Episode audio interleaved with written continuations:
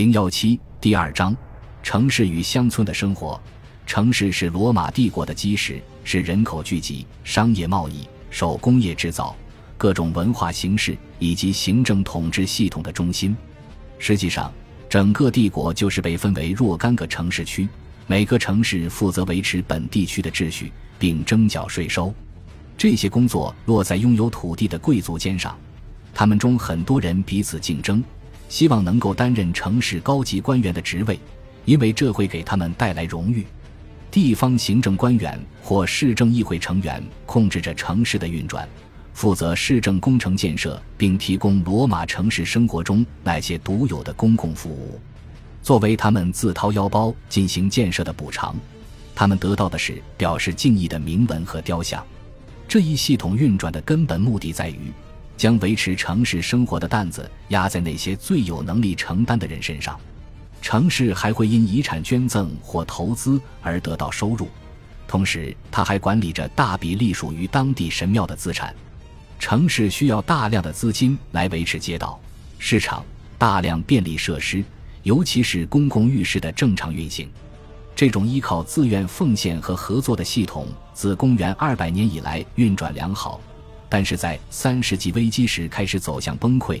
当时政治混乱、外族入侵、内战频繁，巨大的财政需求给地方政府套上难以承受的枷锁，使得那些愿意担任城市高官的贵族原本丰盈的荷包变得干瘪。古代晚期保存了罗马体制的许多内容，但其所发生的变化逐渐显现得更为引人注目。首先是基督徒组成的政府，先将多神教神庙，之后是城市的财富收为己有，地方财政变得捉襟见肘，但是当地人民仍需要履行和先前一样的义务。政府通过强制手段维持这种局面，地方市议员被迫拿出可观的资金来维持城市设施的运行，而市议会作为一个整体，也必须承担补齐税收差额的义务。为此。市议员们绞尽脑汁逃避负担，颇为行之有效的办法是争取跻身高层，尤其是进入元老阶层，从而获得免税的权利，摆脱需要负担的对地方义务。还有一些人去做教士，然而这一办法很快就被禁止。结果，势力与财力稍逊的地方贵族成员被迫留在城市里，担负那些他们很久之前就难以承受的责任。随之。中央政府扮演越来越活跃的角色，中央官员开始操控城市，总督也不时插手干预。最终到六世纪时，形成了普遍的模式：总督、主教和大地产者控制城市的行政管理系统。从官方角度看，是市政议会和人民管理地方政府，但实际上，民众在古代晚期的独裁体系中只起着微不足道的作用。他们先前的角色早已烟消云散，然而他们依然能以非常直接的方式表达自己的感受，无论这些方式是平和的还是暴力的。民众聚集在大赛场时，会对总督和其他官员欢呼或报以嘘声。那些欢呼通常都是由组织的捧场者所带动的城市化喝彩。中央政府会注意民众的反应。这是决定某些高级官员能否升迁的因素。还有一种超乎常规的表现是，民众经常会因反对某人或某项政策引发骚乱。在基督教的帝国里，这些骚乱经常和竞技党的支持者或异端教派联系在一起。他们为支持自己的派别总是喧哗吵闹，有时还会造成相当大的破坏。地方上的主教经常是骚乱之源。甚至基督教大公会议也会引发动荡。处在另一个极端地位的是那些当地的土地贵族，他们无论担任什么官职，都通过自己错综复杂的关系网，对城市生活和作为一个整体的帝国产生相当大的影响。他们通常是一群摆脱市政义务的有钱有闲阶层。这些人在四世纪期间还是多神教徒，而到五世纪时就大多皈依了基督教。市政议会和民众所在的那些城市保留了罗马时代的基本特征和结构。城市有重要的公共建筑核心区，其中的大部分建筑都可以追溯到一世纪的帝国时期。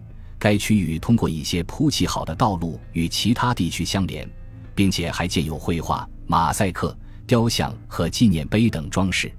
如果一个哈德良时期的罗马人能够见到古代晚期的城市，他会觉得非常熟悉，但是又会感到与他所处的时代有显著的区别。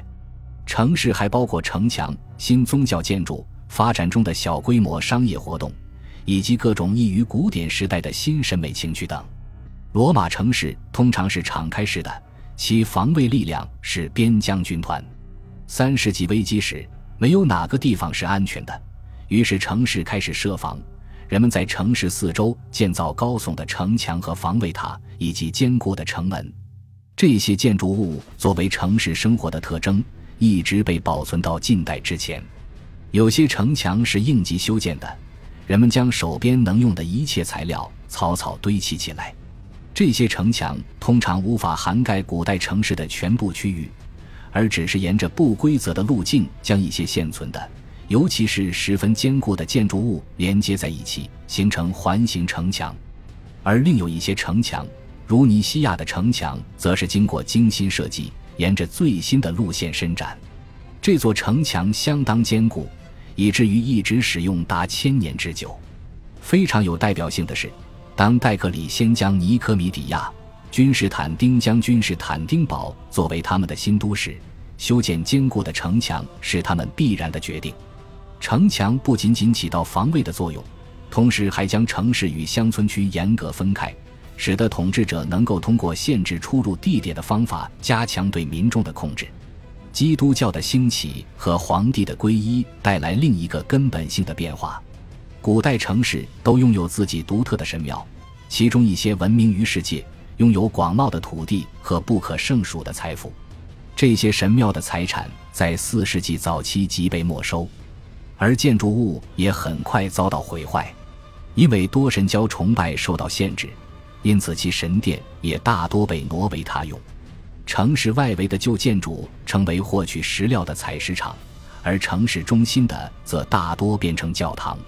然而，在一些地区，如雅典，多神教崇拜依然惊人的生存下来，其伟大的神殿一直保持到古代晚期结束才被基督徒占领。同时，众多教堂充斥在城市中，这些教堂大多修建的富丽堂皇，显示基督教在此时成为取得胜利的宗教。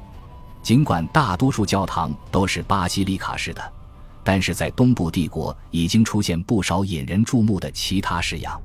很多教堂出现在城市边缘的公墓旁，这里是基督徒早期崇拜活动的地点。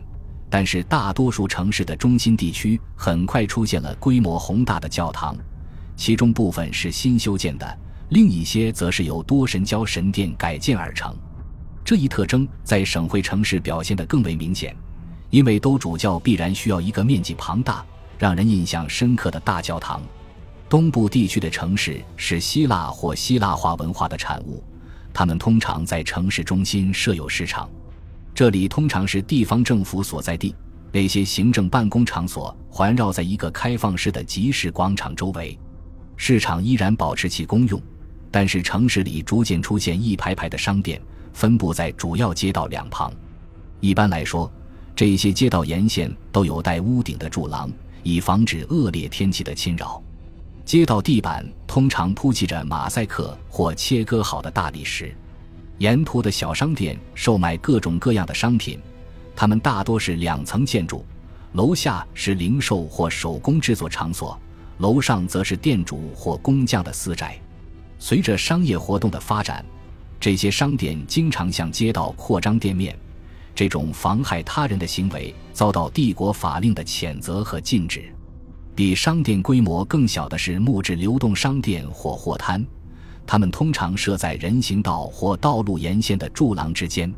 随着时间的推移，这些街头和市场里的贸易活动逐渐演变为一种类似东方集市的形式。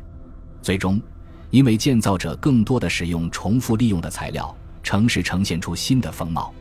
与罗马人尽可能使用坚固的石头和混凝土不同，古代晚期的建筑师将碎石和废弃建筑物的石料堆积在一起。并用灰泥粘合，人们通常用一层层的砖块来平整这些建筑。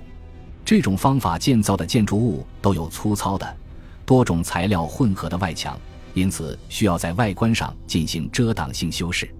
人们在外墙表面用灰泥多遍涂抹，甚至通过在上面勾勒矩形线条，使其看起来像一块块方石的办法来模仿古代建筑的外观。更常见的办法是在外墙上涂上明快的颜色，并绘制几何图案的花纹，与人行道上的马赛克结合在一起，呈现出明亮而艳俗的外貌，看起来与古代罗马的风格泾渭分明。柱廊也与之前有所不同。此时的柱廊用多彩的大理石建成，柱子的高度通常不尽相同，然后用或高或低的基座曲平。此时城市的特点是不规则性和五彩斑斓的颜色。我们通过文献资料和现存遗迹，能够复原一些城市的外观。尽管大多数文字材料理所当然的很少谈及城市周边环境。一本奇特的圣徒传记，还是为我们呈现了一幅栩栩如生的画面。那些为数众多的历史遗迹，则为这些文字提供真实的背景。它们共同为我们描绘出这样一个特点：即尽管存在着显著的地区差异，但当时各地的城市生活极其相似。